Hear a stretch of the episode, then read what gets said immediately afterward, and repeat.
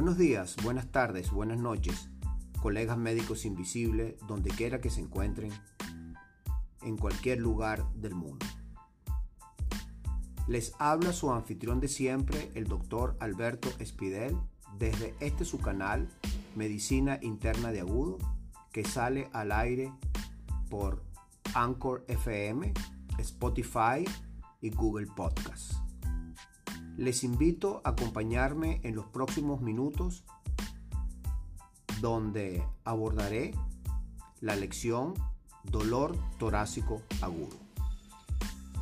Los objetivos de esta lección serán conocer la definición de dolor torácico agudo, la fisiopatología, la clasificación según perfiles clínicos y etiología, la aproximación diagnóstica, la identificación de los red flag o banderas rojas o signos de alarma y el abordaje clínico.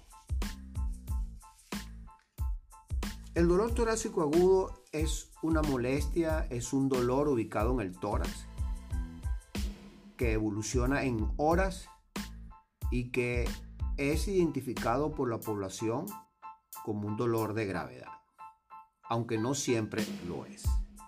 Muchos pacientes son conscientes de la amenaza potencial asociada con este síndrome y consultan ante las mínimas molestias. Sin embargo, otros, incluso muchos individuos con enfermedades graves, minimizan o ignoran esta advertencia y la percepción del dolor, tanto sus características como su gravedad, varían significativamente en los grupos de individuos, en la cultura, en los sexos, e independientemente de la manera en que se describe, no se debe restar importancia al dolor torácico agudo sin tener una explicación de su causa. El dolor torácico representa entre el 5 al 20% de los pacientes que acuden a los servicios de urgencias. En el 50% de los casos, aproximadamente el cuadro clínico se orienta en un principio como indicativo de un síndrome coronario agudo. No obstante, en menos de la mitad de los casos se confirma finalmente el diagnóstico de síndrome coronario agudo. Desde el punto de vista fisiopatológico, el corazón, los pulmones, el esófago y los grandes vasos proporcionan información aferente a través de los ganglios autónomos torácicos. Un estímulo doloroso que se origine en estos órganos se percibe en general como procedente del tórax, aunque como todas las fibras nerviosas aferentes llegan a los ganglios dorsales, el dolor torácico también puede percibirse como un dolor referido. En algún otro sitio entre el ombligo y el oído, incluidos los miembros superiores.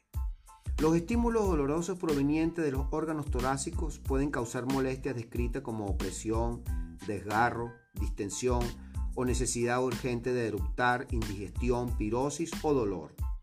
Con escasa frecuencia se informan otras descripciones de dolor torácico, como punzante o dolor agudo tipo pinchazo de aguja. Muchos pacientes con molestias de origen visceral niegan haber tenido dolor e insiste en que es simplemente una molestia. Desde el punto de vista de su clasificación y de su etiología, el dolor torácico puede ser clasificado en dos grandes grupos. En los dolores torácicos de origen cardiovascular y dolores torácicos no cardiovasculares o extracardiovasculares. Dentro de las etiologías de los cardiovasculares, lo más frecuente y lo más importante a descartar son el síndrome coronario agudo con o sin elevación del ST y la angina inestable, la disección aórtica, la pericarditis aguda y la miopericarditis. En los no cardiovasculares, los más frecuentes y los más importantes a descartar desde el punto de vista respiratorio tenemos o pulmonares, el tromboembolismo pulmonar, las neumonías, el neumotoras a tensión, la pleuritis. Y de los gastrointestinales, los más frecuentes o los más importantes a descartar son la ruptura esofágica, el espasmo esofágico, la pancreatitis aguda y las colecistopatías, fundamentalmente la colitiasis y la colecistitis aguda. Sin embargo, hay otras causas de dolores no cardiovasculares, en la cual tenemos los músculos esqueléticos, la osteocondritis, la fibromialgia, las patologías de carcinomas torácicos, fundamentalmente los infiltrantes, el carcinoma broncogénico, el herpes zóster y los dolores torácicos idiopáticos. Desde el punto de vista de su abordaje, es importante mencionar las características semiológicas del dolor. Hay que ser muy preciso y hay que investigar básicamente lo siguiente. Primero, la presentación. Si el dolor se presentó en reposo o con la actividad física. Si es con el reposo en un paciente con factores de riesgo, la probabilidad de estar en presencia de un síndrome coronario agudo es de importancia. Si fue con la actividad, pero que se, se dio con el reposo, y en pacientes con factores de riesgo cardiovasculares, la posibilidad de una angina inestable o una angina de primera aparición es importante. Además de la presentación, si es en reposo, si es en actividad, tenemos la duración. Si es de más de 20 minutos, de menos 20 minutos, si es continuo o si tiene más de 24 horas de evolución. La otra determinante importante del dolor desde el punto de vista semiológico es su localización. Si es retroesternal, si es en el epigástrico, si es en el epigastrio, también su, irradiación, se está irradiado a la mandíbula, a la cara interna del brazo, a la espalda o eh, al hipocondrio derecho en la parte superior del abdomen. Es importante valorar la intensidad según la escala visual analógica en leve, moderado y de gran intensidad.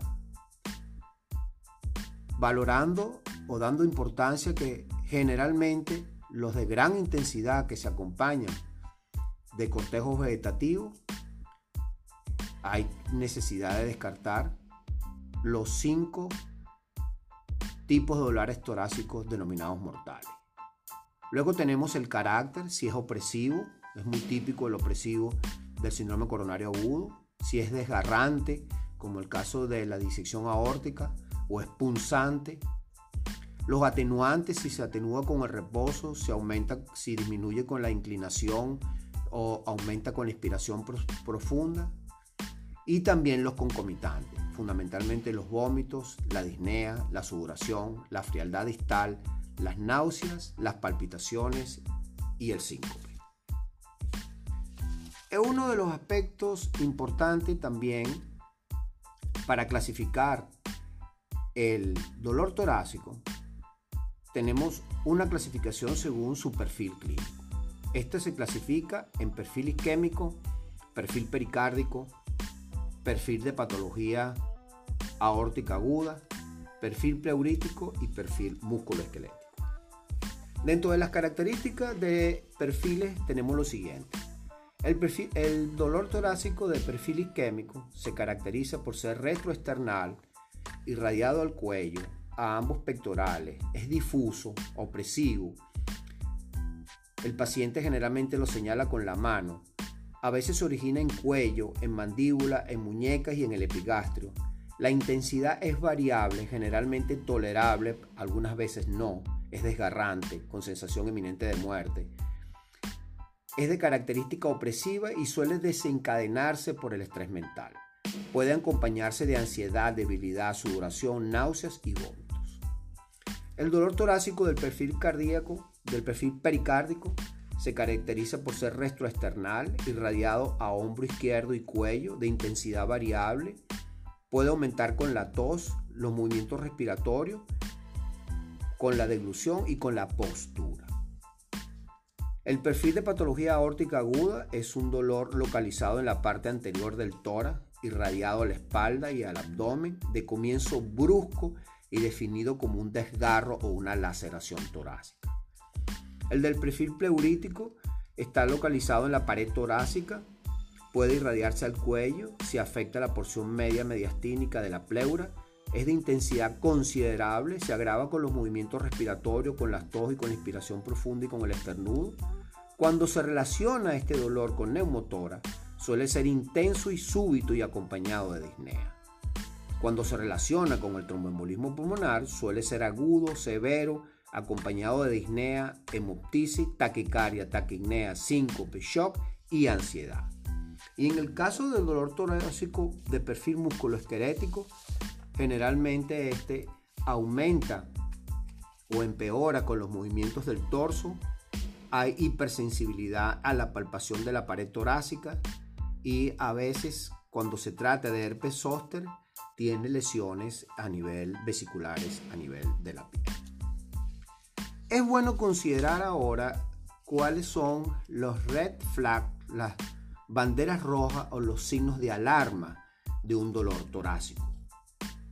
Porque estos signos de alarma, fuera de que la conducta tiene que ser precisa, ah, hay necesidad de activar códigos, como el caso del código IAM o el código de síndrome coronario agudo. También es importante porque se presentan estos signos de alarma o estos red flags eh, en patología o en síndrome de dolores torácicos considerados como mortales.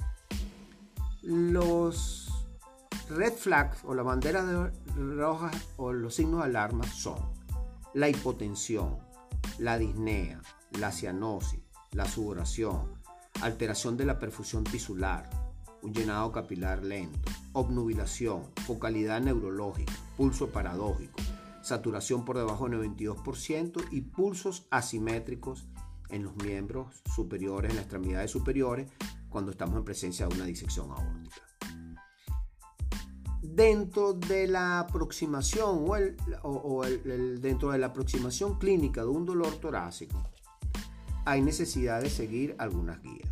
La primera de ellas es como hemos visto la semiología del dolor, como ya lo habíamos visto antes. En segundo lugar, la identificación de las banderas rojas. Posteriormente, hay la necesidad de, de alguna manera, identificar algunas características de los dolores torácicos denominados mortales. Y ahora vamos a, dar algunas de las características de los dolores torácicos mortales. El primero de ellos que vamos a ver es el de síndrome coronario agudo, el de la isquemia miocárdica. Este es un dolor compresivo agudo que se irradia la mandíbula o el brazo. Cuando el dolor se presenta en el ejercicio y se alivia con el reposo, estamos presentes en una angina inestable o de primera aparición. Generalmente hay un cuarto tono o un tercer tono con galope. Puede haber soplo sistólico de insuficiencia mitral por daño del músculo papilar. Y a menudo hay signos de alarma. En el abordaje terapéutico es muy importante el electrocardiograma, los marcadores cardíacos y la radiografía de tórax. Las la otra, el otro dolor torácico mortal es la disección aórtica torácica.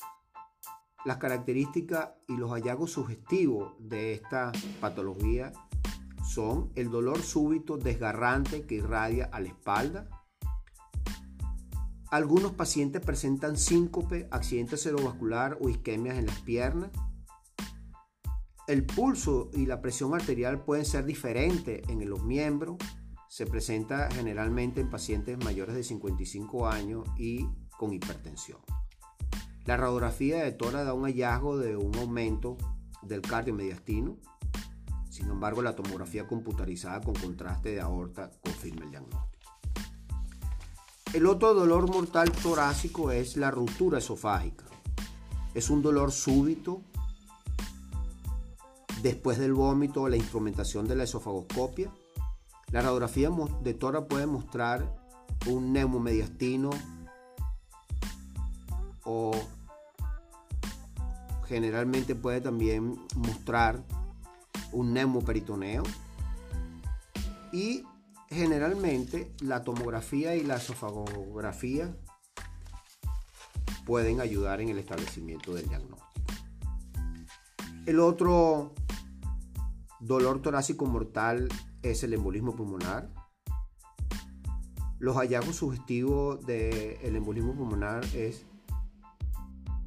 es un dolor preurítico con frecuencia, es lo típico, disnea, taquicardia, a veces hay fiebre, muctisis, shock.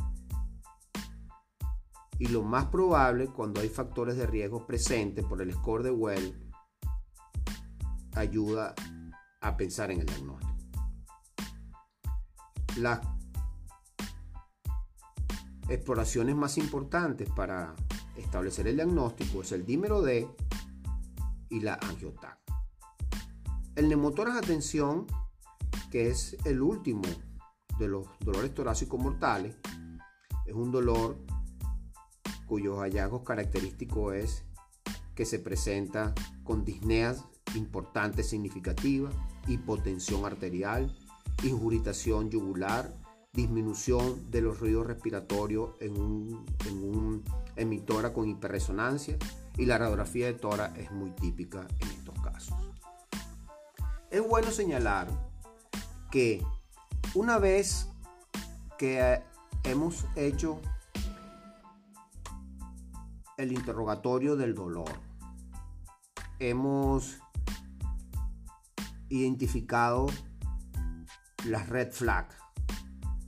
Hemos orientado el diagnóstico. En las unidades de agudo, en el paciente agudo, nos queda, nos queda entonces actuar de la misma manera como siempre se actúa en un paciente agudo, utilizando el A, B, C, D, E.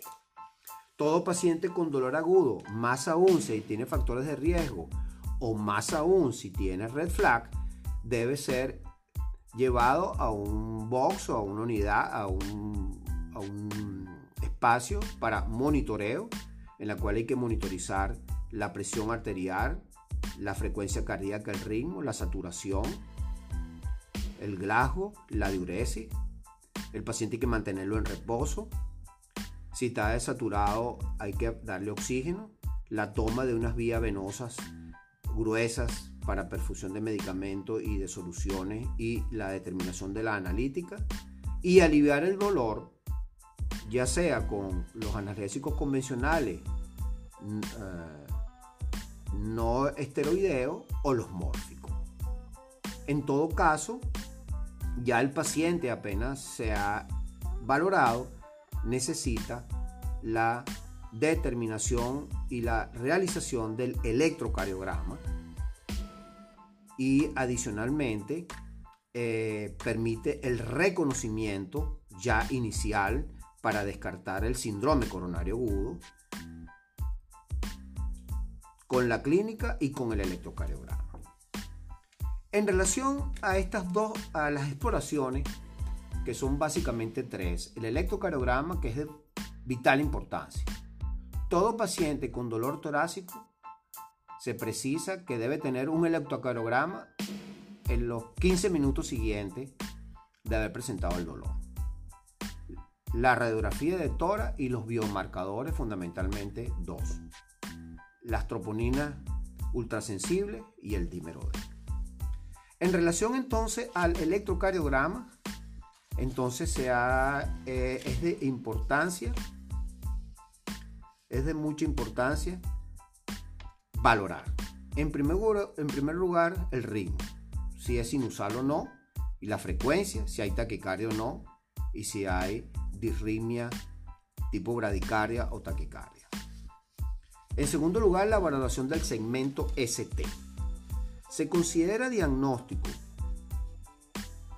de síndrome coronario agudo con elevación del segmento ST cuando hay una elevación de 2 milímetros en derivaciones precordiales de B1 a 6 y mayor de 1 milímetro en las derivaciones contiguas de 2, de 3 y ABF de 1 y ABL. Se consideran alteración de la onda T cuando hay inversión asimétrica mayor de 2 milímetros en las derivaciones contiguas y alteración del ST desnivelado o infradesnivelado cuando este ST es mayor de 1.5 milímetros en las derivaciones precordiales de B1B6 y mayor de 1 milímetro en las derivaciones contiguas. El otro aspecto importante a considerar es la presencia de bloqueos de rama izquierda de nodo. También es importante entonces considerar en relación a las troponinas.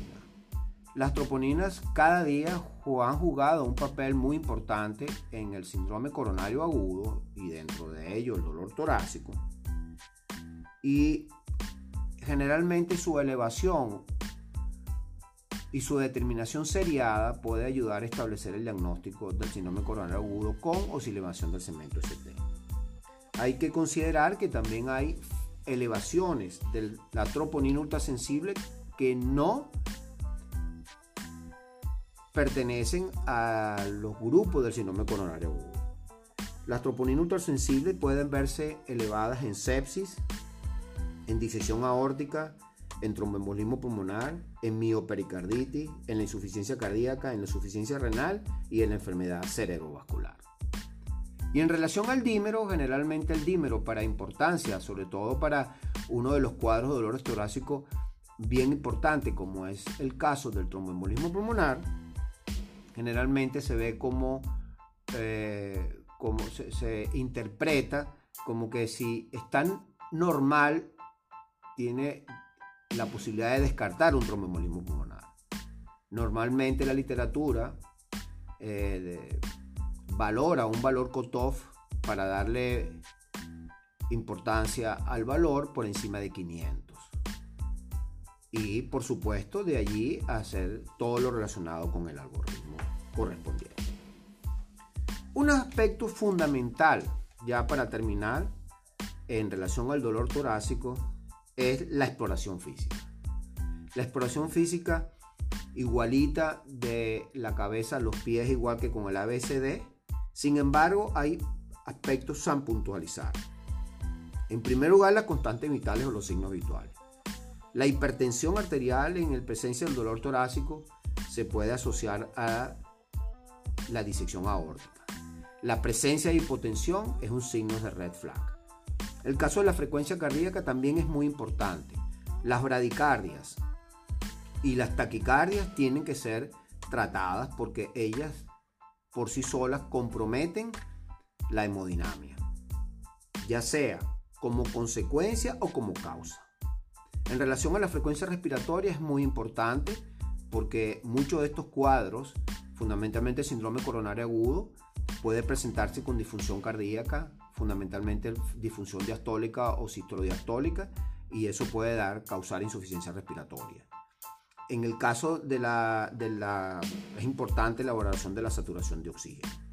También es importante que muchas veces se olvida es explorar los pulsos de los miembros superiores y de los miembros inferiores. Fundamentalmente de los brazos con la finalidad de ver si hay alguna diferencia para descartar disección aórtica. Luego también es importante el pulso paradójico. pulso paradójico que se ve en neumotórax es, se define como la disminución de más de 10 milímetros de mercurio en la presión sistólica cuando el paciente hace inspiración profunda. Es también importante valorar el cuello para valorar, valorar soplo o ingurgitación yugular y percutir el tórax, que siempre se nos olvida en el paciente agudo por la premura y el estrés que causa ver este tipo de pacientes. Porque la asimetría de la, en, la, en el timpanismo o los matidez es importante.